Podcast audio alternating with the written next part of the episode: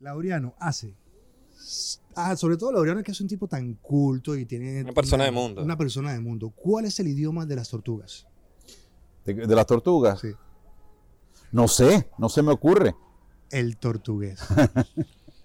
Ay, mi nombre es William Padrón Yo soy Ace Palma. y hoy tenemos invitado especial. Laureano Márquez. Esto es Malditos Sudacas. sudacas.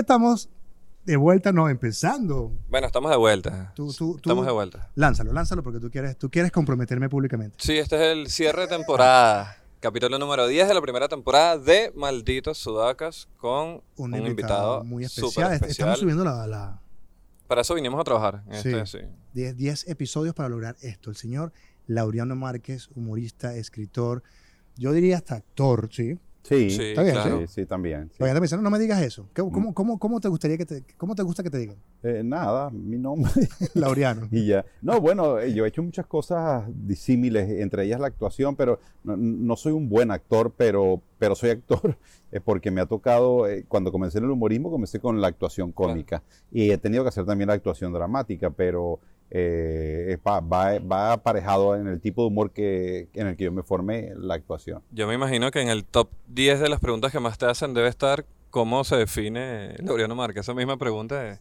Sí, bueno, como que colocarle un título que a veces no es tan necesario. No sé Sí, no, bueno, eh, yo me defino básicamente como, como humorista, es decir, yo, yo trabajo eh, en lo que tiene que ver con, con el humor, con, con la risa y, y también con la forma reflexiva del humor, a veces fastidiosa, que se vuelve, bueno, pero también. Pero a veces es necesario. Sí, sí, sin duda, siempre. El humor debe tener un, compo- un componente reflexivo, creo yo. El humor debe ser de calidad. Sí. De eso me, me llamó la atención, Laureano, en el, en el show de Histeria de Venezuela, que es como si es un cuento, es una, es una especie de retrovisor de, de cómo hemos vivido la vida, de cómo hemos tenido estas penurias y cómo de alguna forma no hemos aprendido o no queremos aprender ciertas cosas. Y a pesar del humor, es excesivamente, y no digo excesivo por, por despectivo, bastante reflexivo y es como una clase de historia Sí. humorística. Sí, sí, absolutamente. Y, y a veces yo creo que incluso eh, se vuelve eh, dramático el, el espectáculo. Eh, y, y- y creo que nosotros estamos como muy agobiados, en general los humoristas venezolanos, de alguna forma, porque nuestro mensaje ayude a, a que la gente reflexione. Entonces a veces incluso la gente nos dice, oye, pero nos regañaron, o sea, vinimos, vinimos a un espectáculo de humor y nos regañaron. O sea, yo, yo creo que también tiene que ver eh, el, el tipo de humor que se hace en Venezuela y el que hacemos los venezolanos tiene que ver con el tipo de situación que está viviendo el país. El país está viviendo una situación extremadamente compleja, extremadamente dramática, eh, donde la gente sufre mucho. Venezuela es un país en sufrimiento. Entonces, este, el humor se ha, se ha, se ha hecho eco de ese sufrimiento también. Claro. Sí. Como el, eh, recuerdo, el, creo que me sé todo tu, tu monólogo de... eh, Ah, ¿Quieres, quieres plagiarte a Laureano? no, para nada. Para mí, Laureano ha sido más bien demasiada inspiración desde pequeño. Eh, para mí es un honor que yo lo sigo desde que tengo uso razón en la, loche- en la Rochela, como desde el 88. Eh, no, había ya lo había, no- no había DirecTV, entonces. Una vez lo conocí, lo conocí entre tantos eventos en donde yo trabajaba antes en Mitsubishi. Ok. Eh, fue a una fiesta, me acuerdo una frase que me dijiste cuando estaba empezando a incursionar en la, en la comedia de eh, no, si hay, si hay una solución no tienes por qué preocuparte y si no hay Ah, una sí. solución tampoco preocuparte. Eso me marcó Sí, a mí. Y seguí dando todo esto. Y en tu monólogo, de- esto es lo que iba de Comedy Central, cuando hablas sobre la anécdota de Francisco Robreño Ajá. De que él hizo había, un, había hecho como un monólogo Sí. para Carlos Sublet y, Sí. y todo eso. Eh, a mí me gustó también y creo que también ha sido mucho de mi línea lo que tú decías. No es un plagio, pero sí he tenido mucha referencia de contar un poco eso de lo de la historia, tener un poco de discurso también, Sí. llevar ese mensaje. Y esa anécdota a mí me gustó mucho y creo que tiene que ver mucho con lo que pasa en Venezuela Sí, y lo que haces tú con el humor político. Sí, absolutamente. Sí, esa anécdota de Sublet, eh, de, de esa obra de teatro que se hizo en tiempos de Sublet, en la que se hacía sátira del presidente, y el presidente tuvo el diálogo con el actor y le, y le dijo, mire, vaya y monte su obra, porque además los adulantes del presidente querían cerrar la obra, y el presidente dijo, vaya y monte su obra. Esos serían Este, como unos enchufados de la época. Los ¿no? enchufados de la época. Dijo, "Oye, veo efectivamente que usted se burla de mí, pero yo esperaba mucho más. Vaya y monte su obra porque Venezuela no se ha perdido ni se perderá porque el pueblo se ría de su presidente. Venezuela podrá perderse cuando el presidente se ría de su pueblo. Y creo que la gran tragedia que hemos tenido los venezolanos es que demasiados presidentes se han reído de su pueblo. Total. Sí. Sí. Y, y sobre todo, eh, es decir, no, no tiene que ser una risa eh, explícita. Para mí, la, la risa de un presidente es la traición a, a- a una idea. Eh, por ejemplo, cuando yo contemplo el discurso que sirvió a Chávez para dar un golpe de Estado, todas las cosas que él quería cambiar, todas las cosas de las que él se quejaba, ¿De de la, de la corrupción administrativa, del poder judicial mm, parcializado, de, mm, de una gente que Ah, la- reprimía a la De población. las expropiaciones de las- que sí, incapaz. Claro, y, y- y cuando él llega al poder, cuando todo este espíritu crítico llega al poder, lleva al extremo todo lo que le había parecido horrible en otro tiempo. O sea, se convierte en la perversión, en el castigo de sí mismo. Entonces, este, e- eso me parece reírse de un pueblo. Claro. Sí, Es, es- es triste porque, sin duda. porque de alguna manera el político también se burla. Digo el político en general porque nos ha tocado diferentes facetas de... No porque la quinta sea mala no quiere decir que la cuarta sea mejor. Aunque, Mm. aunque como lo que he hecho de quinta, Correcto. la cuarta queda casi Sí. que... Ah, no, sí, como- sí, como sí, claro. El punto de comparación eh, hace que parezca, pero no, yo estoy de Pero acuerdo. llegamos a ese punto por- Absolutamente. Había problemas, había problemas no resueltos. Entonces, esos problemas no resueltos destapan eh, furias que a veces se vuelven incontenibles. Eh, por ejemplo, bien- viendo las cosas a la distancia, y probablemente Chile no sea lo mismo que Venezuela. Eso te quería preguntar. Para Ajá, nada. pero o sea, cuando- sí lo íbamos a hablar. Ajá, Sí. pero cuando uno ve este, tantas cosas que van como arrastrando las sociedades, a veces destapan, se destapan de la peor forma. Y eso es terrible. Pero eso es importante, Lorena. Nosotros que estamos acá y que aún así nos cuesta opinar por una condición de Ujú, inmigrantes ujú. y porque eh, eh, espero que no sea la misma situación venezolana, Sí, sí. eh, pero sí hay un punto que creo que está como común, que es ese resentimiento, Ujú. ese resentimiento de años que ha tenido el chileno. Muy Sí. parecido al 89, nuestro. Pero ahora yo siento que en Venezuela hay un resentimiento que también se está aflorando. Veo mucha gente de repente de oposición que no perdonan a un chavista. ujú. Y ese resentimiento está creciendo. Creo que Sí. los venezolanos hace falta más perdón. No mucho. O sea, yo creo que ya en. Venezuela, mira, hay, hay eh, opositores que no perdonan a los opositores, que le tienen más tirria a los opositores que a los propios chavistas con los cuales Sí. luchan. Y, y, eh, se ha vuelto como un todos contra todos. Y efectivamente, las sociedades, para avanzar, tienen que reconciliarse. Las sociedades que se reconcilian avanzan. Y, y la mm, reconciliación de una sociedad eh, es, como han dicho algunos pe- pensadores, mira, igual te vas a tener que sentar a, a discutir el país con el que no piensa igual que, Tienes que, tú. hacerlo. Están Ahora, ocupando. Así es. La diferencia es si lo vas a hacer de- antes o después de los muertos. Ujú. Lo razonable sería hacerlo antes de los muertos para evitarlos Claro. porque la vida es preciosa y, y valiosa. Entonces, eh, lamentablemente, bueno, hay, hay cosas que, que son así. Nosotros los venezolanos tenemos que generar un nuevo acuerdo de país, un, un acuerdo que, que- en el cual la honestidad sea, sea la característica, en el cual el compromiso, claro, que sea una cosa distinta, creo yo. Un, un amigo me, me comentaba hace un par de meses, estábamos hablando al respecto, y me dijo, ¿te has dado cuenta que si Venezuela quiere avanzar, si nosotros queremos salir de esto, tenemos que perdonar a los chavistas? Y me decía como que sí. Entonces me, eh, me dijo, ¿a quién perdonarías? Ajá, Por ¿quién como- esa pregunta, Laureano? No, ¿A no, no. Estaba hablando, no, precisamente por el tema, eh, que hay que dar ese paso. Ujú. Querramos o no, Yo los perdonaría a que- todos. Hay que sentarse. Yo los perdonaría. O sea, Sí, que- bueno, mira, yo, yo pienso que perdón no es equivalente de, de impunidad. Claro. Eh, Ok. pero, pero es, mira, hay una anécdota eh, que a mí me impresionó de la, de la- de la transición española, porque bueno, era una transición compleja y difícil. Eh, Esta anécdota la contó el hijo de Adolfo Suárez, que fue el que encabezó la transición. Resulta que Adolfo Suárez estaba esperando una reunión con Santiago Carrillo, que venía Mm. del otro bando de la Guerra Civil Española, con lo que esto- estaba negociando. Y entonces eh, se le presentó una urgencia y le dice a, a su general Edecán, general, por favor, atiende a Santiago Carrillo, mira, llévalo a, a pasear por los jardines, porque se me presentó una urgencia, no lo puedo atender de inmediato. Entonces, eh, este general obedece al presidente, lleva a Santiago Carrillo por los jardines y bueno, al final el presidente se reúne con Santiago Carrillo, termina la jornada del día, el presidente se retira a sus habitaciones privadas en el palacio y entonces el general viene a despedirse. Presidente, antes de, de retirarme quería hacerle un comentario.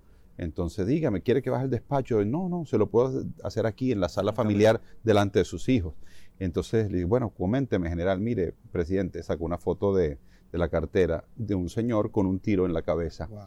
Y dice, esta foto es la de mi padre. Eh, murió fusilado en Paracuellos del Jarama. Paracuellos del Jarama era el lugar donde había estado comandando Santiago Carrillo. Y entonces le dijo, presidente, muchos de mis compañeros generales me critican porque lo estoy apoyando en esto. Claro, los generales eran sobre todo franquistas. Pero quiero decirle que para mí es un honor servirle a usted y servir a España. Es decir, un hombre al que este señor con el que está paseando en el jardín tiene responsabilidad en la muerte de su padre, no sacó una pistola que la tenía en la cintura porque la muerte de un padre es una cosa muy dura. O sea, él prefirió, él prefirió pensar en el país. Cuando la gente prefiere pensar en el país, se serena, se modera, calma la violencia y entonces empieza a brotar otra cosa, que no es necesariamente la impunidad, pero es una manera más razonable de vivir buscando un criterio de mm. justicia. Total. Sí. evidentemente tiene que haber una justicia en Venezuela, pero también el pueblo, me refiero al, sí, no, no, no. El, calle. El odio hay que desarmarlo. el odio hay en que estos días leí una frase que decía, Venezuela está tan mal que primero hay que sacar la oposición y después al gobierno. y decía, wow. Sí, bueno. Como están las cosas. Me impresiona, Laureano, que de esto fue desde pequeñito, que yo decía, Laureano es politólogo, pero porque es humorista. Y ahora siempre que... Sí, yo creo que pensaba exactamente lo mismo en eso, de pequeño. pero, pero porque es humorista, no es politólogo, no puede ser una sola cosa. Pero ahora que siempre estás hablando de historia, ¿en qué momento decidiste que ibas a estar tan metido en historia, historia, historia? No, no, sé, la historia me fue apasionando como tema y, la verdad que tengo predilección por, por, los, por, las cosas históricas. No soy un historiador ni, ni tengo un dominio preciso de la historia ni de la venezolana ni de la universal pero siempre que llegan a mis manos cosas de historia trato de, mm, estudiarlas. Ahora con Edo hemos hecho un libro que se llama eh, Historieta de Venezuela, en el cual sí, sin duda me ha afanado más en el estudio de la historia nacional, que yo siempre he tenido afición por ella. en, en, mi carrera veíamos mm, historia de Venezuela en, en, varias oportunidades. Además tuve la dicha de tener un excelente profesor de historia, el doctor Jaime Jaime Berti, que nos daba una historia que, a uno le, apetecía escuchar. Yo pensé que decía Jaime Lucinchi. no, no, eso, no fue, eso, no, ha sido. Y entonces, bueno, entonces resulta que eso generó una, una afición y, a mí se me da bien el humor con la historia, me, se me da, me gusta, desde La Rochela yo empecé a hacer esas cosas. ¿Y el, el humor en qué momento llegó? Fue, porque yo creo que me pasó lo mismo que William, desde pequeño, que ha sido... Eh, Sí, bueno, pasa que yo tengo como siete meses que no voy para la playa, estoy la hepatitis. Pero cuando de pequeño viendo la, la Rochela y después conociendo un poco más de tu trayectoria, ver esto de politólogo de la gloriosa Universidad Central de Venezuela, eh, ¿cómo entra el humor? ¿Cómo, cómo llega? El, humor es algo que, mira, el, humorista, es, eh, como decía Zapata, es un ser que viene como con defecto. Es mm. un, o sea, es un ser humano que le faltó un hervor. Entonces quedó como con una falla. Un árbol. Sí. tiene que velar, tiene que velar Ah, sí. Este, esto es que, que, tiene un defecto, que no solo, solo ve el mundo en códigos humorísticos, y eso empiezas a descubrirlo muy temprano. Pero además lo descubres, no, no es que lo descubres que dices, ah, caramba, yo soy humorista, sino que tú empiezas a ver, y a veces ni te lo explicas, que tú hablas y la gente se ríe y tú eres como el primer sorprendido y dices, porque la gente se ríe si yo estoy diciendo una cosa que, que pienso y que creo. Es natural. Entonces, en algún momento de ese proceso, cuando te empieza a suceder y te sigue sucediendo, tú hay alguien que empieza a decirte, pero tú eres gracioso, tú eres divertido, entonces eso puede transformar en que tú seas una persona muy graciosa y divertida durante toda tu vida, o que tú, como me sucedió a mí, se te abran puertas en el, en el, en el terreno del humor y hacerlo profesionalmente. ¿Y fue durante la universidad? Todo fue durante la universidad, fue después de graduarme, o sea, mm. realmente a mí me llevó al humorismo la desesperación. Yo me había graduado, trataba de buscar trabajo, no conseguía trabajo, eh, un montón de puertas se cerraban y solo se abría la del humor. Y, y yo decía, pues bueno, esta no es la que yo quería y tal, pero al Estas final son las dije, bueno, señales. cuando la desesperación empieza a apretar más, tú dices, bueno, me voy a meter por la puerta que está abierta. Claro. Y, y aunque sea un, rat- un ratico, me quedo ahí mientras sobrevivo y, y consigo para comer y tal. Pero después al total, final... me- esto es una joda. Sí, total. Y, y mi mamá... No me lo voy a tomar en Mi serio. mamá era una de las que me decía, pero tú estuviste estudiando tanto tiempo y tú, tú te- vas a terminar la Rochela. Este, como mi mamá decía, se perdieron esos reales. y, y bueno, sí, yo, bueno, yo no creo que se perdieron del todo en el sentido eh, eh, que yo utilizo mi, mis elem- o sea, yo, yo soy un, un- mi formación es politológica y mi manera de ver el mundo tiene que ver con la politología y mi humor tiene que ver con, con mi formación. Entonces yo trato de hacer un humor políticamente responsable hasta donde puedo. Ya. En La Rochela, este, era un momento donde era la academia de humor que existía en Venezuela. Sí. No existía ahorita como hay, hay muchos comediantes que van además a diplomados, Sí, además hacen como cursos, qué sé Los yo, talleres. comedias, talleres. sí, En esa época no había eso. no. Este, y Era como más nato. Sí, ¿cómo, ¿cómo fue esa formación? ¿Cómo tú, cu- ¿Cuál fue tu referente? ¿Qué- ¿Cómo decías tú, bueno, yo me voy a guiar por aquí? Y yo recuerdo que en ese momento había gente como Virgilio Galindo, Sí. que se Sí, paraba así como, él tenía como un personaje sí, que... el el Patuacaribe. No, él tenía- ese que era Sí. como, como un cubano. Tan, tan, tan, Llévatelo. Llévatelo. Sí, sí. decías, estos Casanova tipos- 90. Casanova. Casanova. Va perdiendo la cuenta. Sí. Bueno. En, en ese momento, ¿cómo entendías tú lo que era una premisa, lo que era un remate, lo que era, o no sé, cómo... Se llevaban en ese momento, tenían esos nombres que Eh, era como más millennial. bueno, eh, no, no, De colocarle un concepto. Había cosas, la palabra remate sí, sí existía, el remate de los Lo decía sketches. siempre Licán. Sí, Chiste malo, ¿verdad? Perdón. No, pero eso está lleno este programa, así que me da pena con el invitado, pero no podemos, ¿cómo es? Eh, tapar nuestra esencia. Este era un chiste que era tan malo, tan malo, tan malo que le pegaba a los otros chistes. Laureano, lo contamos ya en el episodio Ah, 5. conchale. ¿Viste? Ah, Pero ve-. Le ganamos uno a Laureano, vamos Ah. bien. No, no, tiene competencia, ¿verdad? Bueno, uno iba aprendiendo en la Rochela a los trancazos, a los trancazos. Uno iba aprendiendo. Eh, yo creo que el que llegaba a la Rochela eh, tenía una intuición, una intuición Mm. cómica. Y después esa intuición cómica se iba formando. eh, Y la ibas formando escucha, observando a tus compañeros trabajar. E- ese era el aprendizaje. El aprendizaje era, era práctico y, y- y mucho menos teórico que sino que la gente, tú ibas viendo. Y los compañeros nos ayudábamos mucho, o sea, sobre todo los que llegábamos nuevos, gente como Callito, eh, Nelson Paredes, todos te, te aconsejaban, te decían, no, mire, esto, lo puedes hacer así, este, no, este acento no es así, hazlo de esta manera. Y entonces iba, uno iba aprendiendo viendo a los compañeros. Eh, en el caso de la, de la actuación cómica, después yo también entré simultáneamente como libretista y también yo aprendí los guiones. Toda mi este, vida quise ser guionista. De, eh, no, de Radio ser guionista de la Rochela Yo era- era, quería, apasionante. yo quería hacer, y de hecho el día que, la primera vez que conocí a Emilia, le pude dar la mano y hablar con él, le dije, eres una inspiración eh, a, a mi carrera de comediante, y, y no es porque este, eh, Laureano también, entonces verlos acá y decirles de que yo lo vi la primera vez en la escuelita, yo te sigo en la escuelita, yo imitaba mucho a todos los personajes de Radio Rochela y, y es como que desde pequeño, verlos estar acá como que sentado es como que se puede, vamos, vamos bien por el camino. Claro. Yo siempre pensaba, Sí decía, se algún puede. día voy a ser guionista de Rochela y llegó Chávez. Y... Y eso, yo quería ser, yo quería ser parte Sí. de Radio Rochelle y yo decía de pequeño, decía, oye, pero esta gente está en la televisión, la está pasando bien, están Sí. contando chistes y esa es su profesión. Sí, sí, la pasábamos bien. Nos- y la pasábamos bien. Emilio y yo subimos al escenario y la pasamos bien. De- eh, este- esto, esto es una cosa, yo no ceso de dar gracias al Señor por, por darme como oficio la diversión. Claro. Porque mi diversión no, no termina. Yo subo. A mí lo que más me aburre es agarrar los aviones y los vuelos largos. Sí. pero del resto Es la paso, de- la paso bien, la paso bien con la gente, a mí me gusta la gente, Eh, me gusta estar con mi compañero Emilio Lovera porque me divierte mucho las ocurrencias suyas y todo lo que dice y todo lo que habla y las puertas que se abren, se pusimos efecto de, de apertura Sí, de sí, puerta sí. porque el humor es una puerta que se abre.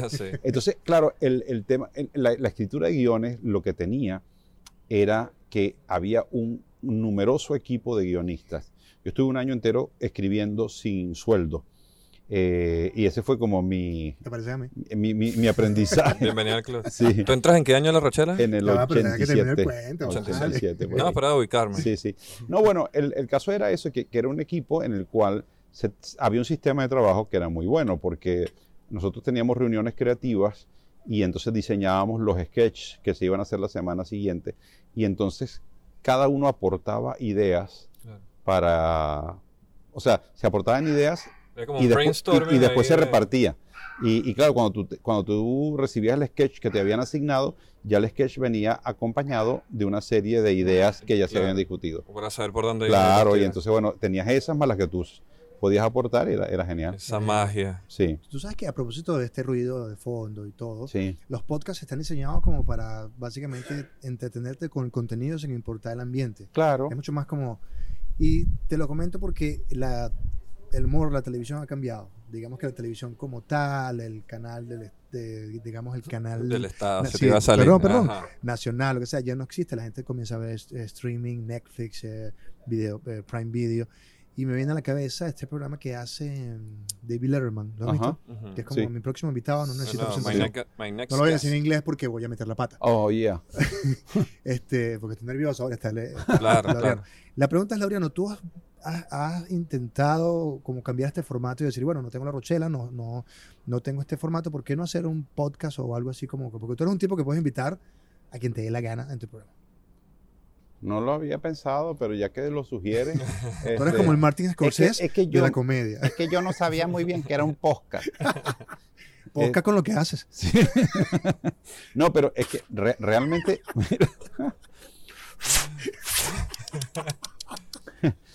este, no, pero eh, eh, a mí me resulta interesante. Una de las cosas que, mira, una de las cosas que sucede, y, y lo empecé a hacer hoy, es que uno viajando por todos lados consigue venezolanos. O sea, eh, porque, digamos, eh, a mí no me interesa tanto el, el famoso, el conocido, como, como ese talento desconocido. Hoy me conseguí a un señor que es eh, subchef de un restaurante, Maracucho, o sea, no, no el restaurante Maracucho, el señor. Y entonces decía, oye, qué, qué curioso, este hombre, este es un talento venezolano que está aquí en Chile. Y entonces le hice como una mini, mini entrevista, que yo creo que es un podcast. O, o- o- o tiene, ¿cuánto, Una tiene, cápsula. ¿Cuánto tiene que durar el podcast? Hasta cinco minutos, yo creo. Sí. Depende. Y hay que montarlo en donde, en YouTube o en el Instagram, En YouTube. en el canal de YouTube. YouTube creo que suena más. Sí. Sí. Sí. Sobre todo porque en O Venezuela. Spotify. No, pero Spotify. como en Venezuela no hay acceso a los Spotify ni a los Desert, Oh. Ah, bueno. ni, a los- ni a las manzanas, no sé. No, pero me parece bien. O sea, me, me gusta. eh, O sea, eh, la, la radio, esto es democratización de la radio. Totalmente. Sí, el- el- la comunicación se ha complejizado en estos tiempos, muy compleja. O sea, un programa como La Rochela, nosotros surgimos de un programa como La Rochela, que es una cosa impensable para, para los humoristas de hoy. Y, y eso es bueno y es malo. ¿En qué sentido? Nosotros teníamos unos, un control que, que daba el, colectivo al que pertenecíamos. Eh, hoy día el humorismo individual este, hace que mucha gente se desate sin control alguno y a veces se hagan cosas de muy poca calidad. Solo por generar como generar contenido sin, Sí, ah, sin ningún discurso Sí, mensaje. porque, porque, porque tienes que hacerlo, etcétera. A mí me angustia un poco porque a veces me dicen, no, pues tienes que poner más cosas. Bueno, yo, yo pongo las que puedo, las que me Sí, nacen, Claro. las que me salen. Ayer pusimos una de un cambur que yo le regalé a Emilio, me costó 120 mil dólares y el carajo chico lo agarró y se lo Sí. comió. De hecho, estaba viendo en vi. Instagram de Víctor Moreno, el chef. Colocó una Sí. yaca en...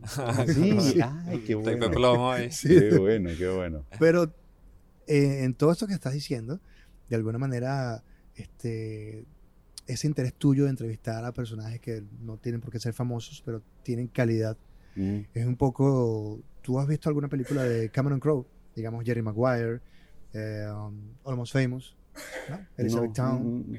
Cameron Crowe se preocupa porque el héroe siempre es la persona que aporta algo a la humanidad. Ok, Para él no es importante la Ah, historia, de- de- sino el héroe. Como, Sí. Hay una película que se llama que él hace que es eh, Wilbur Azul, como con esta gente que compra un zoológico, que es con Mac Damon. Ok. Y Para él siempre es importante desarrollar el personaje de acuerdo al, el- el- al héroe interno. Generalmente es un problema de issues, papá. Como se él con padres Y siempre es este personaje que él, él ve como el héroe. ok.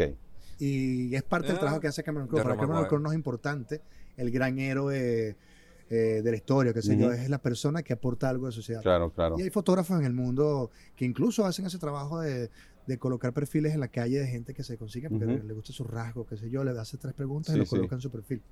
Sí, Es muy interesante porque en tu caso tienes el, el poder de exponer a gente que puede Sí. tener un talento impresionante que, Sí. que le cuesta llegar. es correcto, Sí, es es- correcto.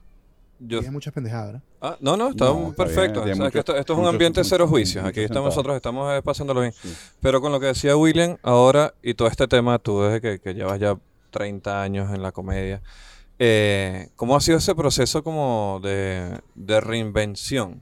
O sea, yo por ejemplo siento que llevo 5 años y siento que todavía voy dando tumbos.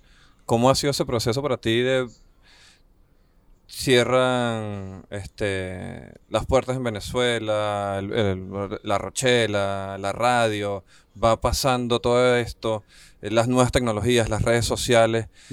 ¿Cómo has hecho como para mantenerte ahí? ¿Cómo ha sido esa reinvención? Bueno, mi, mi- mi primer proceso de reinvención fue el salir de la televisión, porque bueno, yo había desarrollado toda mi carrera en La Rochela, después Emilio y yo hicimos un programa juntos que se llamó eh, Humor a Primera Vista, Cierto. y terminado ese ciclo yo quedé como un poco perdido y bueno, me retiré del canal, renuncié. Entonces ahí me tuve que, que reinventar en el sentido de, mm, bueno, de, de hacer en el, en vivir del espectáculo que no, no vivía de él. O sea, yo tenía un sueldo en Radio Caracas y lo, mis presentaciones personales eran como el complemento, pero al salir de Radio Caracas, mis presentaciones personales se convirtieron en mi eh, punto fuerte y mi única forma de vida. Sí. Entonces, y además hubo la, la coincidencia feliz de la, de, la, de la obra La Reconstituyente. Por eh, supuesto. Que, que fue, eh, Que fue una- po- podrías volver a Chile con esa porque viví en la... Sí, aquí se está hablando de la, de la constituyente también. Sí, sí, sí, sí. Miras en abril, yo creo que en mayo puedes ir cuadrando una Ah, fecha. Sí, pero ya, pero ya es decidido que se va a hacer acá una Parece que va asamblea. a ser en abril, sí. Sí. Sí, Supuestamente.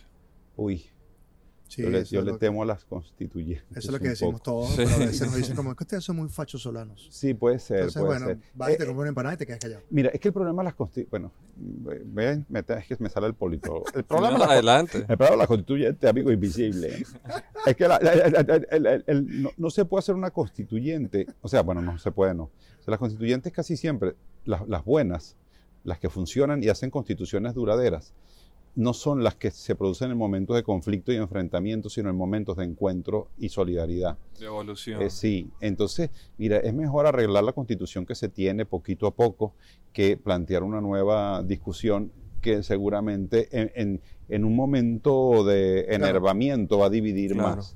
Eh, la, la constitución de Venezuela, la del 58, la del, la del 60 y 58 fue cuando quedó Pérez Jiménez, el 62 me parece que se aprobó. Esa constitución no me suena, no se produjo en un momento de consenso. O sea, en un momento en que todas las fuerzas políticas ya padeciendo la dictadura se habían puesto de acuerdo. Entonces, este, la constitución, por ejemplo, que, pro- que produjo Chávez, no fue una constitución para el consenso, sino una No. constitución hecha para el enfrentamiento. Sí. Total. Mm, Bueno, Eh, di- di- dividir y ad hoc. Sí. Tengo una pregunta eh, que tengo en mi cabeza de toda la vida. ¿Tú tienes alguna afinidad religiosa? Eh, sí, con, el- con la, ¿Con el con, la- catolicismo? con catolicismo, sí, sí. pero, O sea, es Sí. muy creyente del catolicismo. Bueno, soy razonablemente creyente, no soy un practicante bueno, pero sí Así milito o soy obediente a los designios del Papa de Roma. ¿Cuál? No, esa es la pre- para la pregunta final. Ah, es que ahorita acaba de salir una película que la estrenan a mediados de diciembre que se llama Los dos papas. Ah, sí, lo vi. He visto solo los reviews de... Sí. De porque pues, viste Sí, que sí, para poder llegar al Oscar tienes brillantes. que pasarlo primero. Sí, Sí. está Anthony Hopkins. Sí, ¿Puedo decir mi frase favorita? sí. Adelante. Yo entrevisté dos veces a Anthony Hopkins. ¿En serio? Sí. La primera vez por una película que él odiaba, que era, era como unos dragones. Que ¿Y cómo lograste eso? Porque yo escribí, o escribo todavía por la Universal, y siempre nos enviaban los junkets, y estaba esta película que no recuerdo el nombre, que él era como, como el, el supremo padre de todos, y estaba, él hacía las voces. Del Ah, dragón. Esa se llamaba. ¿El mago de Oz? No, No, no. Este, como sé que- cuál es. que, eh, Mr. Apartment. Sí. Hannibal. Mr. Doubtfire. Ah. No, y después lo entrevisté por, eh, en ese momento. eh, Pero así en, en person to person. Sí, en ese momento Anthony Hopkins, terrible. Yo decía, no, Hannibal se portó mal conmigo y lo, lo odié. Eh, dos años después me ¿Qué año estamos hablando de eso? 2004, por allí. Dos años, tres años después me toca entrevistarlo por El Rito. Es un sacerdote. Sí, sí. Y entonces se acerca y yo digo, ya, este tipo ya viene otra vez con su mala onda. Un señor, un abuelito. Y al final me dice que gracias por la entrevista, ¿me puedo tomar una foto contigo? Te dijo. Y yo que, Sí, Anthony. Sí. Yo creo que se confundió. pero- Sí, sí, Está bien. seguro que se confundió. Bueno, pero te puedes imaginar yo llegando a Los Este Ángeles. es igualito a. Farrell. Y además llego a Los Ángeles, cerrar el ascensor y siento un señor y que, Good morning. Anthony Hopkins, ¿a quién se lo cuento? Qué Y maravilla. mi cara fue. A mí me pasó eso, pero con Laureano. Sí. Ah, Ancho le vale, gracias. Siempre pasa. Yo, a mí me pasó ayer en el, el sábado cuando lo vi. ah, bueno. Lorena estaba como en su mundo. Entonces te dije, hola, ¿cómo estás? Y yo, que Lorena me saludó y no me Sí. Sí, yo soy así, yo saludo a cualquiera. Sí, sí. Bueno, sí, soy periodista, soy cualquiera. Estoy acostumbrado. Otra pregunta que te quería hacer respecto a, a, a esta, a este mundo de cambios. En algún momento que me pareció genial, yo no sé por qué yo había visto una entrevista que tú decías que la estabas pasando muy mal y en- entre la paciencia, entender quién eres, el ser, eh, me quedó el mensaje de que a veces hay que parar, respirar y seguir adelante porque siempre hay un cambio. Y eso me quedó como toda la vida grabado, no sé el contexto. Y ahorita lo recuperas un poco hablando del venezolano que, bueno, que tiene que salir. Ese mensaje que dan al final del, del show diciendo como que, señores, pórtense bien, donde quiera que estén. Claro, Y esta reinvención, esta cosa. sí. Y siempre he tenido como este, este diálogo conciliador y hasta paternal. Sí, bu- bueno, muchas gracias por la, gracias por la apreciación. Este, no, bueno, yo, yo, yo pienso, uno tiene responsabilidad. O sea, yo creo que cada trabajo que uno haga, cada cosa que uno, uno tiene que ejercerla con, con- con responsabilidad. Y, y el Evangelio, ya que tocábamos el tema religioso, dice que a quien, a quien más se le da, más se le exige. O sea, a, a mí la vida me dio la posibilidad de formarme en el área de ciencias políticas. Yo debería dar un mensaje acorde con esa formación que el Estado venezolano in- invirtió en mí. Y para Claro. mí el mensaje es, como decir, pana, ¿qué, qué hemos hecho mal nosotros? O sea, pues tú dices, "Mm, Venezuela es un país que tiene todos los recursos, tiene llanos, tiene tierra fértil, tiene riquezas en el subsuelo, tiene ríos impresionantes, playas increíbles, lugares turísticos, una gente talentosa, ingeniosa. ¿Qué, qué pasó, pana? ¿Dónde se ¿En qué perdió esta momento? vaina? ¿Con, como decía Cabruja, ¿cuándo coño se jodió el país? O sea, yo, yo lo veo se positivo. puede decir coño. Sí, lo que tú adelante. quieras. Lo que- Perdón. Sí, que están, estas nuevas Sí, no. plataformas, yo De- también, a mí me de- costó de- entenderlo también. Y yo- una vez yo- se me salió una grosería. Ay, Sí, disculpa, no, William. perdón, lo borran cualquier cosa. Sí. Pero yo lo veo hasta, hasta incluso positivo porque Sí. permitió que Venezuela se viera en otras partes del mundo. Sí, bueno, sí, sí. Pero yo no sé. Yo el ahora, otro ahora día que escri- vas a Chile, tú vas al centro y es como la Candelaria. Total, todo el rato. yo el otro día escribí un artículo diciendo que sí, porque era respondiendo algo si habíamos aprendido algo. O sea, yo, yo me pregunto a veces, ¿será que nosotros hemos aprendido realmente que, que el país no se construye sobre la base de la viveza criolla, del oportunismo, del, del yo me voy a forrar, eh, no, no importa si el país se hunde? Y, y hemos aprendido la lección, por ejemplo, de la insolidaridad que produjo toda esta catástrofe, de que no se puede construir un país de espaldas al 80% de la pobreza de tus semejantes, porque eso va a traer complicaciones, que todo ese tipo de cosas que, en las que hay que, que meditar. O sea, un país tiene que construirse sobre la idea de, de- de la comunitas, no de las societas. La comunitas es aquella agrupación en la cual todos formamos parte y todos nos cuidamos y todos nos apoyamos y todos estamos preocupados por todos.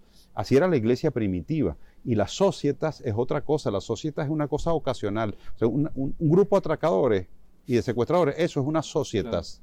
Ellos, ellos, ellos se reunieron para atracarte y para secuestrarte. Y cuando te liberen, esa sociedad se disuelve porque tiene un interés material. No, nosotros tenemos que generar un país sobre la base de un concepto espiritual, que, que el país que, que proclamamos y que soñamos se parezca al país que practicamos, porque esa es nuestra gran tragedia. Nosotros queremos un país de orden, pero nos comemos las luces. Total. Sí. Y- Ay. y- y- Y como mm, eh, en, un- en uno de los artículos que hablaba sobre eh, cómo el ser humano evolucionó y por qué dominamos el mundo, y era como que nos, co- nos organizamos en manadas. Sí, Y nosotros como venezolanos éramos, no sé, 30 millones de, de venezolanos en una manada como que bajo ese concepto. ahora somos menos. Sí, bueno, ahora Sí. como 22. Pero también hubieron unos cuantos de Chile, Venezuela. Han sí. vuelto unos cuantos. Y, de, y de Perú.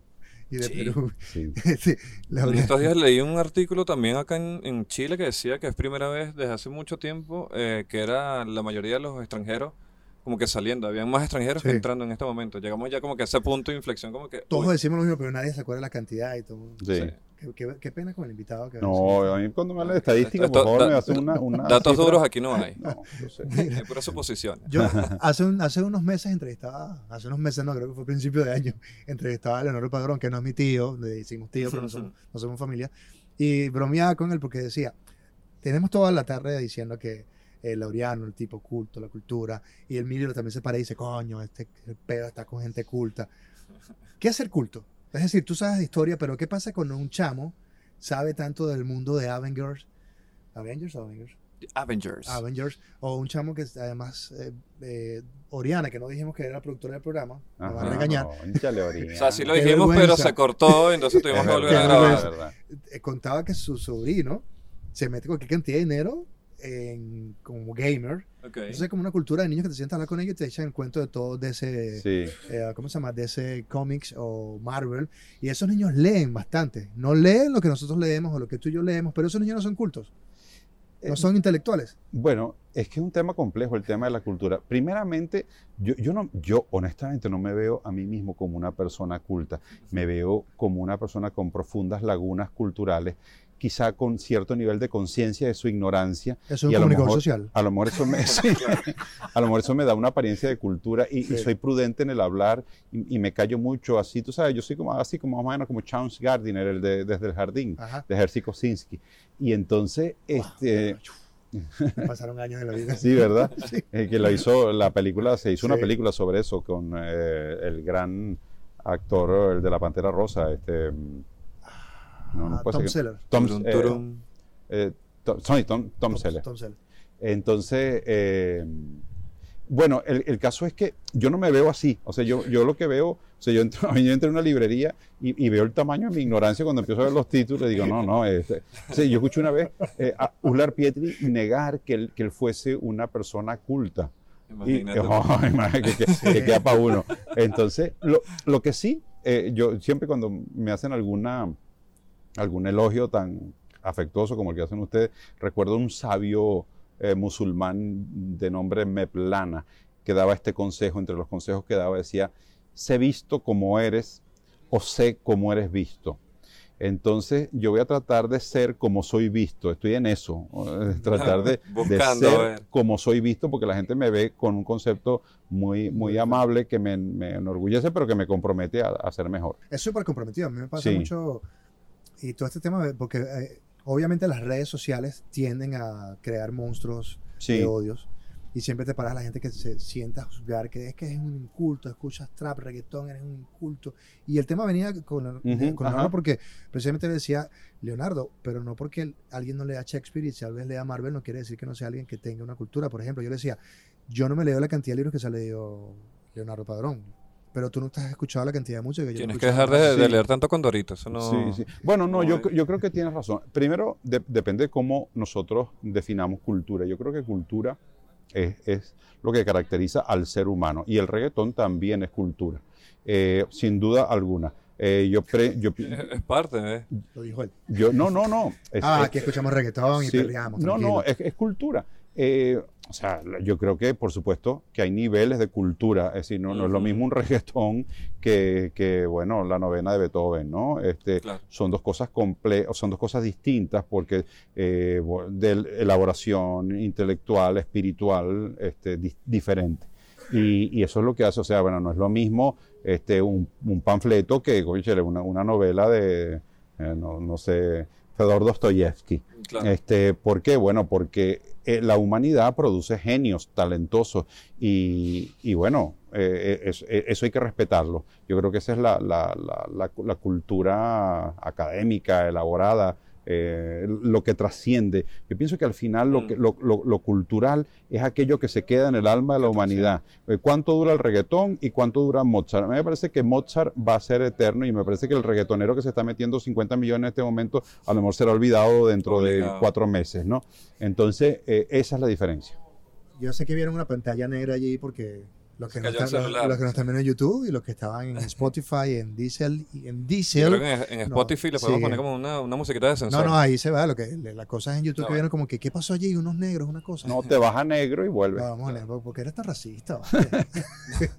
No caigamos en eso. Yo recuerdo cuando se grababa en Radio Caracas que, que el, el coordinador decía ¡Negro! y alguno decía ¿Qué? Tú sabes que eh, cuando estábamos en la afuera, en, el- en la cúpula, veo a un señor así afuera y me quedo como que. Y el señor se me queda viendo que sí, Pepe Corbata. Pepe Corbata, Ah, sí. Sí, sí, sí. él está acá. Súper buena hora y se puso a hablar ahí conmigo de Sí, cómo sí. fue. y Yo, vino. yo a mis amigos chilenos les he tenido que explicar lo, lo normal que es para nosotros decir negro. Ah, Y sí. decirle que yo- a, a- a un punto en donde yo llegué a ser el, el- el negro de un grupo. todos como que eran todos un poco catires y yo llegaba y que, epa, y, epa, negro, ¿qué más? Y yo, "Mm, pero entonces, yo decía, es tan normal y mis amigos Sí. chilenos como que, en serio, pero no se lo toman a mal, no se ofenden. Le digo, No, no, para hermano, nosotros. eso no... Eso forma parte de nuestro trato. Mira, ya- Sí. ya, pronto nos vamos a tener que ir, Laureano, pero antes quiero hacer las preguntas ah, de las cómplices. Sí. Ay, mentira. ¿Qué estás viendo? ¿Serie? ¿Qué estás leyendo? ¿Qué, qué- Eh, bueno, Que la gente diga, mira, si, no, no nada más lo dice el comandante, lo dice Lona- a- a- Laureano. ahorita terminé de leer una novela de un escritor argentino que se llama este, Si esto era la felicidad, eh, que es el mismo, el, el escritor, eh, sabes que los argentinos tienen nombres italianos, no me acuerdo ahorita, es el mismo que escribió el- la novela que le, que le sirvió de base a la película El color de tus ojos.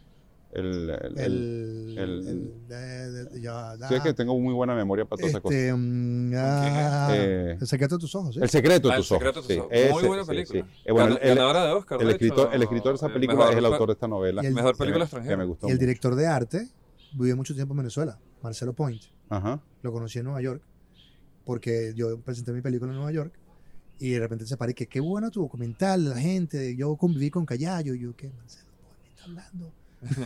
y entonces me contó el tiempo que vivió allá, y yo decía, el secreto de sus ojos, yo decía, eh, ¿Y ese fue el mismo eh, director de Relatos Salvajes? no, No, no, no, es este fue el director de arte. Ah, ok. No el director, es el director de arte. Ok, ok. Tampoco, coño, ¿sabes? Bueno, pero si entrevistas a Anthony Hopkins, que, bueno, ¿qué tanto? Bueno, Eh, de series, de series. Bueno, no, no he terminado de ver Bolívar, le estaba viendo Bolívar por razones de, de interés. De- claro. Vi, la de mm, esta del Merlí, ¿no lo has visto? Merlí la vi, Merlí la vi me gustó, es muy buena. Pensé, sí, sí, un pensé profesor- Merlí. Sí, eh, sí, Merlí la vi, Merlí la vi, me, me encantó, me encantó. Además, el profesor este Merlí me recuerda a mi profesor de filosofía Sí. política, era, era muy parecido. Y, y la otra que vi fue la de Blackberry, no, Black... eh, Orange is the la New Berry Black. falleció. no, no, este, la, del, la del señor este que le da cáncer y se mete a, a producir droga. Este, Ah, Breaking Bad. Breaking Breaking Bad. Bad. Breaking Yo, Bad. no- yo nunca he visto esa serie. Wow. Perdón, No, perdón. sí, atrapa, o sea, a mí me la recomendaron, la gente dice, tienes que ver, y yo, yo, o sea, hay una nueva cultura que es la cultura de las series. Sí. Eh, eh, Es, es una cosa curiosa el tema de la comunicación. Antes veíamos películas y, y ahora lo alargamos a las series. Antes leíamos libros y ahora lo reducimos al, al Twitter. Entonces, Sí. por un lado alargamos, por otro recortamos. De hecho, la gente anda peleando. ¿Cómo es posible que The Irishman dure tres horas y media? Y yo digo, ¿cómo es posible que te, te veas una temporada de seis horas en un día? Sí, Claro. es verdad. Yo lo he hecho, Sí, yo me he sí, lanzado sí. maratones. Sí. Porque ahora cada, cada, cada eh, eh, episodio de alguna serie dura 45 minutos, una hora. Pero no. más bien yo les pediría a ustedes un- qué series están viendo y qué me recomiendan que vea, qué debo ver. Depende. Yo vi una que es súper eh, cheesy, es decir, como que placer Ajá. culposo. Ajá. Eh, ¿Cómo se llama? La Casa de las Flores. La Casa de las Ah, Flores. Mira, caíste en esa droga. Ah. Porque me dijeron, tienes que ver La Casa de Papel. Ah, yo vi Y la casa de papel La también. Casa de las Flores. C, A, Es- ya, enter. Yo creo que es esta. No, hay muchas series buenas. Ahorita estoy viendo una que se llama Servant en Apple Plus, que es como este niño, que te acuerdas que lo com- comenté, el niño que, que como que está muerto y la mamá está loca, así como que contrata una, una niñera porque nadie se tiene que enterar que ese niño murió y compra un muñeco ahí como parecido. Y de repente esta niñera es como medio bruja y el niño revive. Uy. Entonces es como macabra. Oh. Sí, es súper macabra. Oh, esa como me se recuerda a Cementerio Animal. Sí, Por como- o Sí. Sorte también. No. Ay, También está The Crown. En Sorte también hicieron un documental así. Eh, The Crown, la de. ah, la- sí, sí, sí, la de Crown la vi, la Está, vi. muy, está excelente. Sí. Eh, Irishman, tienes que ver esa película. Irishman. Ah, sí, no, esa la vi. Esa ¿La la, viste? vi. La vi, sí. Bien, es que me gustan más las otras películas de mafia que, que uno ha visto. Pero no, pero está bien. Está. ¿Por qué? ¿Te afectó un poco? ¿Te dio una sombra así? Porque, con todo respeto, viste que la película final es una película sobre el tiempo. De De todo lo que va hecho, de hecho, date cuenta que eh, es- Scorsese toma la, la licencia de hacer planos largos para entender que el tiempo de eh, Robert De Niro es sumamente lento y que hay un momento donde entiendes que la vida es tan así. ¿Te acuerdas cuando le está dando la pastilla a la chica le dice que está hablando del personaje Al Pacino que le dice, no, no sé quién es? Y él, él como que entra en conciencia y dice, es que el tiempo es tan largo que ya nadie se acuerda de mí. Ya pasó. Ah. Y date cuenta como to- son todos estos personajes ya de setenta y pico de Sí, años. viejitos, sí, todos Y- los, los. Y la película termina siendo lenta, es como, es como una metáfora del tiempo que ha transcurrido toda esta gente y cómo han sido grandes y cómo el tiempo te pone en una posición tan grande, pero a la vez puede ser, Sí, estás en, sí. y además date cuenta cómo empieza con esto del anillo, nunca ves a, Scor- eh, a- perdón, a Robert De Niro en la primera escena, sino que lo ves de lado, nada más comienzas a ver como todo el, el efecto gánster y después que ves su cara, lo cual es sumamente raro porque deberías ver la cara primero de él como la persona que te... Para Claro. ver el actor. Intensamente. Oh, muy ¿Tú bien. sientes eso? No, no, no, está No, bien, de eso eh, se trata. eso. Esto es un podcast Excel- educativo, Excelente análisis. Es que me pareció genial la película. Me pareció bien porque una cosa importante, creo que ningún, Ahora la voy a ver con más tiempo. yo creo que ningún director de menos de 40 años puede hacer esa película. Porque solo Scorsese puede hacer una película entendiendo los- el ritmo. Porque date cuenta que las películas de Scorsese de gangsters son mucho más rápidas. Es bueno, ¿Cuál fue si, la última? si tú ves el logo de, de Wall Street, de Wall Street. todo pasa rápido. Porque es un, es un momento donde Sí. hay cocaína, Claro. cosas. Y aquí la película va más lenta. Es ese desarrollo donde además estos cambios de tiempos, estos tipos están La época también, donde. No, pero es la forma en cómo, en cómo él graba, es el- dar la licencia de hacer planos largos, porque tienes que entender que estos personajes tienen años y siguen vivos. y ¿Te acuerdas la escena que él le dice, no voy a hablar si no, estoy, si no está mi abogado aquí? Ah, sí. Tu abogado murió hace años. Claro. y es esa cosa de que él está aferrado a ese pasado con esa esperanza de que alguien lo recuerde. Claro. Eso es sumamente interesante. Esa... Perdón, se me fue la mano. No, No, no, me llamó la atención también que, que, que al final se confiesa y, y, y- y, bueno, en el fondo no se arrepiente porque No. no, se arrepiente de nada. Quizás se arrepiente de su hija. Sí, Que, Toca- sigue, si- que sigue siendo ese tema de Scorsese siempre, que es como que soy el gánster, me la sé toda, pero tengo deficiencias familiares. sí. Entonces, como que. Claro. sí, sí, Ya, sí. mira que ya. No, está bien. Sí, no, sí. pero hablando sobre esto, ya que caímos como que el tema nuestro de la música y las series, todo eso, aquí me voy a tomar el atrevimiento de hablar como colegas. Eh, ¿Consumes comedia? ¿Especiales? Y que no, consumo drogas.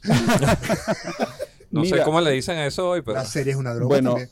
Eh, Sí. fíjate, bueno, uno- cuando uno anda de tantos líos a veces no tiene tiempo suficiente. Ahora he estado eh, viendo algunas cosas viejas, clásicas. Ok. Este, eh, bueno, cosas de Carol Burnett, eh, cosas de, de algunos humoristas españoles. Estaba viendo y analizando, porque estoy preparando un taller, quiero hacer un taller de humor, eh, de, sí, de un tallercito de humor. Y entonces este, estaba revisando materiales, eh, Lelutier, Mm, este, Excelente. eh, cosas de typical, esos humoristas españoles que manejaban un sentido del, del absurdo este, impresionante.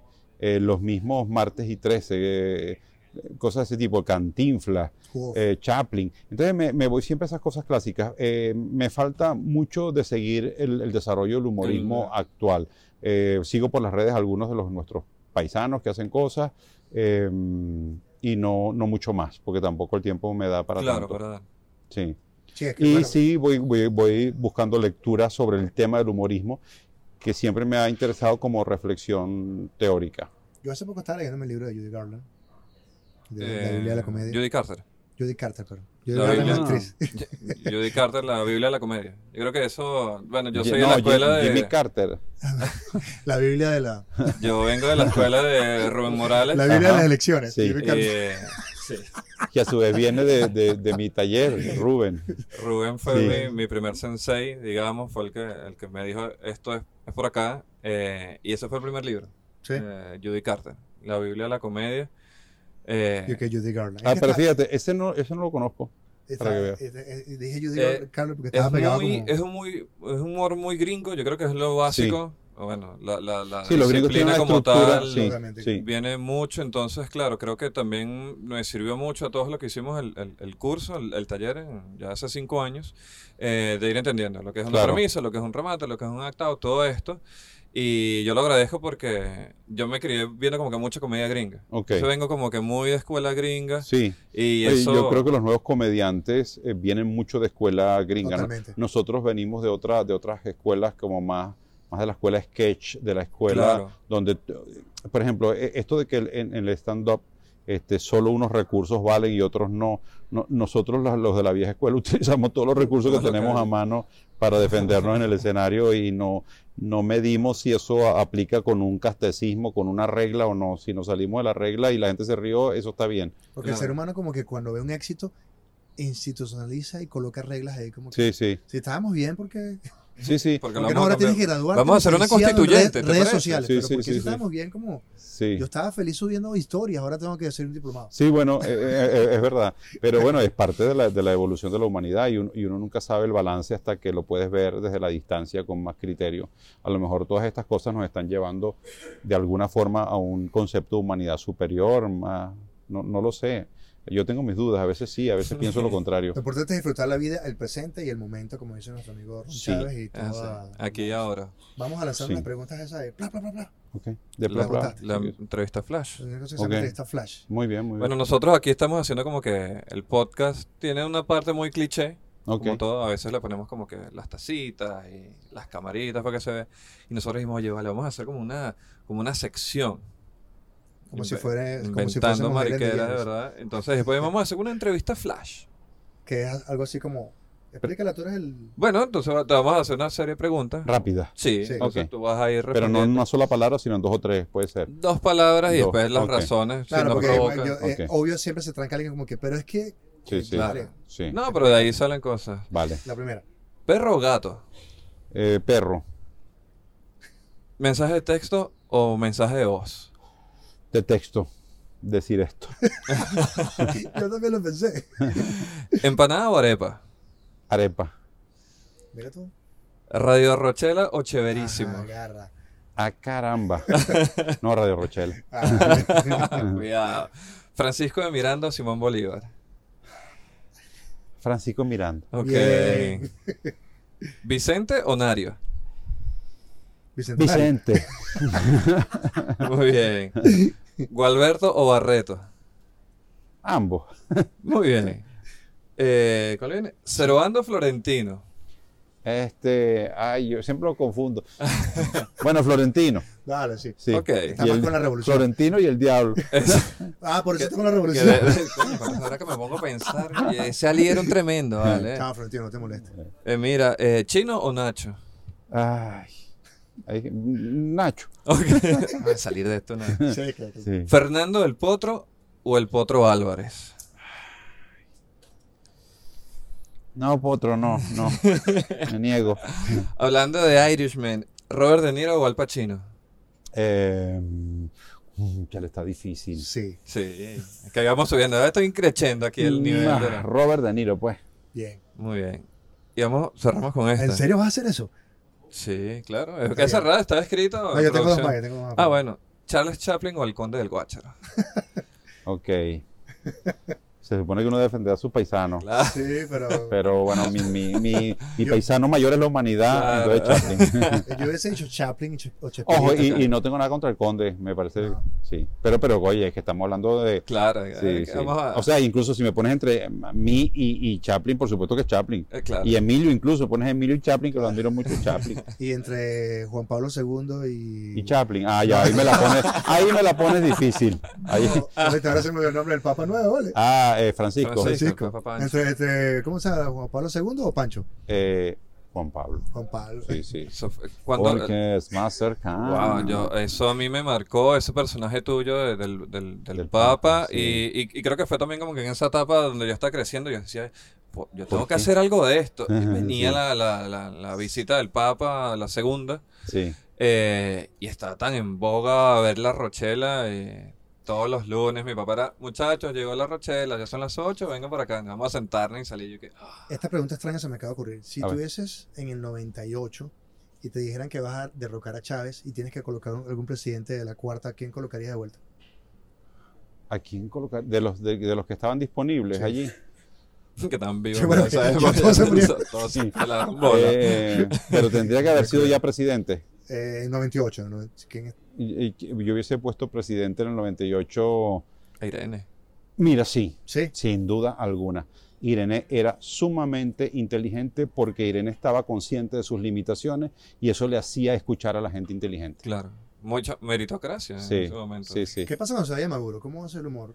Eh, bueno, el humor renacerá bajo otras premisas seguramente y a lo mejor bajamos ya el tono del humor político y volvemos a un humor más relajado, quizá. Eso puede que suceda. Igual te meterías con Guaidó, el presidente que esté. Sí, Polo, sí, no sí, sé. sí. Presidente para los humoristas es nuestra misión. Desnudar al poder, sea cual sea.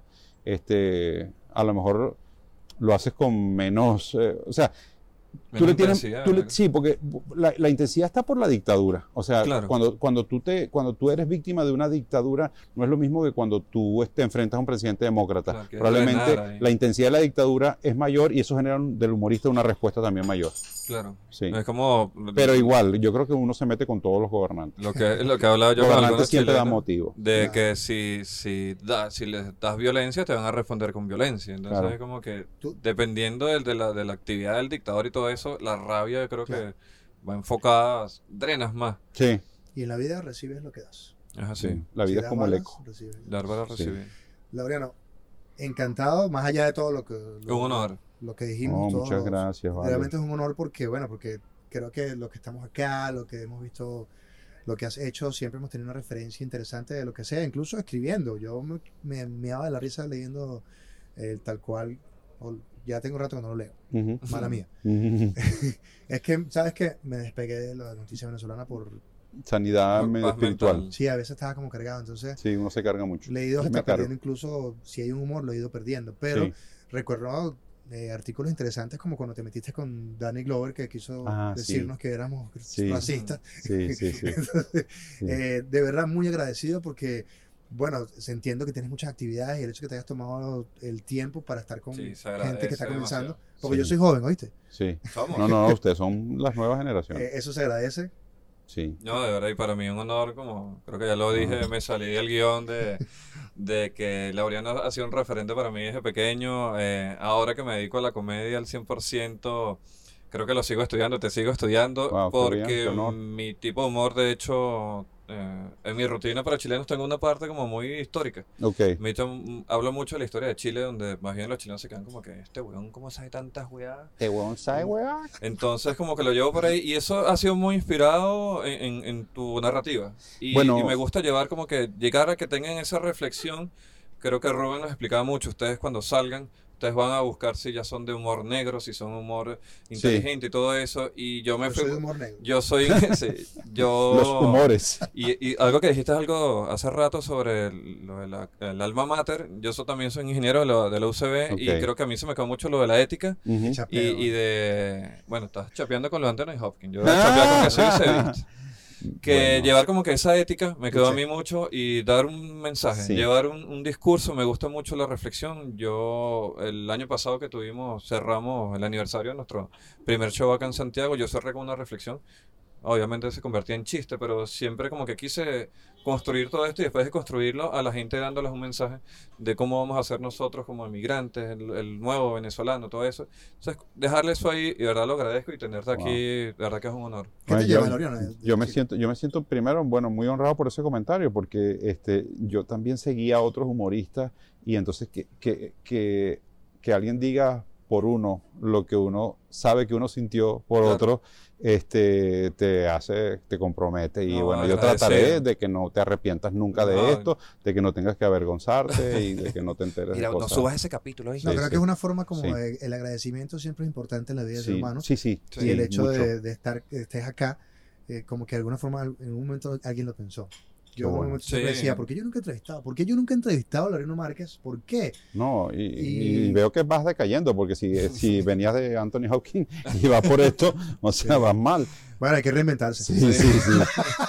¿Qué me llevo de Chile? Me preguntaba. Sí, ¿qué te llevas? Eh, me llevo, para ver qué me llevo. Me llevo unos libros que me, que me han regalado. Una sopa de Este, me llevo un libro que compré sobre el, am- el amor, la muerte y la locura. Una colección de ensayos. Me llevo. ¿Qué más me llevo? Pues no mucho más. bueno, el cariño Ah. y, y- y el, el- el afecto de nuestra gente, que ese sí es el principal, la principal cosa que uno se lleva. Bueno, esto te lo iba a preguntar fuera de, de cámara, pero ¿cómo, cómo has sentido el, el- el clima de Chile? ¿Cómo lo Eh, viste? Ah, mm, tengo De- suéter. ¿cómo- no, pero en el sentido del- de la parte política. Ah, Ah, bueno, eh, Gracias. Sí, este, el, el- bueno, me, me parece, he estado leyendo algunas cosas en la prensa, lo- algunos editoriales de periódicos, me parece que, que este, tema ha, ha dejado, ha, ha agarrado a, a Chile como descolocado. Sí. Eh, entonces no, no, no se sabe muy bien todavía cómo interpretarlo. Ayer leí un editorial en el cual decía, bueno, la, la, esto no, la salida de esto no puede ser como premiar a la gente por haber hecho esto. O sea, la gente como que no puede, eh, no, no puede entender que así se logran cosas. Eh, e- eso, eso es una de las reflexiones. La otra que, que- que siento es que, y ya no solamente en el contexto de Chile, eh, América toda se está como Sí. desestabilizando, Pero desajustando. Hong Kong también. Sí, noto quizá que, que hace falta, o sea, yo, yo pienso que las sociedades eh, deben lograr mayores niveles de justicia, de equidad, y que eso debe ser un compromiso de todo el mundo, y debe ser un compromiso de- del alma, un- una cosa que te nazca, el, el- el- el que haya un país de justicia para que el resentimiento acumulado no lleve a, a situaciones desproporcionadas. Entonces, la, la justicia hay que construirla y, y- y la solidaridad, en, en fin, me, me- me llevo esa, esa angustia. Perfecto. Bueno, Sí. Este programa fue producido por la señorita. Oriana Ramírez. Señorita, ¿verdad? Ok. La de la, de la artritis. Tuviese que- Sí, eso me recuerda una anécdota de an- que da tiempo, de, de Andrés Eloy Blanco, que este, cuando era la Asamblea Constituyente, eh, esa que después del derrocamiento de Gallegos, que fue, que fue el 47, este, era una Asamblea Constituyente en la cual él la presidía y, y él hacía versos humorísticos siempre. Eh, y y de, de hecho que Caldera en algún momento lo llamó el amortiguador de la constituyente, porque en medio del conflicto, eso fue un debate muy duro, Erro- em, Andrés Eloy Blanco ah, pasaba versos rimados que bajaban la tensión de la Cámara porque eran versos, wow. versos de humor. Y Qué bueno. entonces, este, Qué bueno. eh, en esa asamblea había sacerdotes también, o sea, los sacerdotes podían participar eh, como diputados electos. Y entonces había un sacerdote que se refería a una señora que era apellido de Malpica, con lo cual era casada con un señor Malpica. Él se refería a ella como la señorita Malpica. Acaba de decir la señorita Malpica, tal cosa y tal cosa. Entonces, Andrés Joel Blanco escribió un verso que decía, si la señorita Malpica fuera señorita por un casual, eso lo que indicaría es que Malpica, pica mal. Chistes. Ay, qué humor inteligente. Mire, con eso cerramos. Con eso cerramos. eh, este programa fue producido por Oriana Ramírez. Este, mi nombre es William Padrón. Yo soy Ace Palma. Yo soy Laureano Márquez. Recuerden, arroba somos, arroba, arroba Maldito. malditos sudacas podcast. Nos vemos en la segunda temporada. Temporada. Nos vamos a tomar un break de un De no par de sé. semanas. Ahí vamos. Disfruten diciembre, por favor. Claro, sean disfruten felices. los- el podcast, ya saben. Esta es la parte cliché.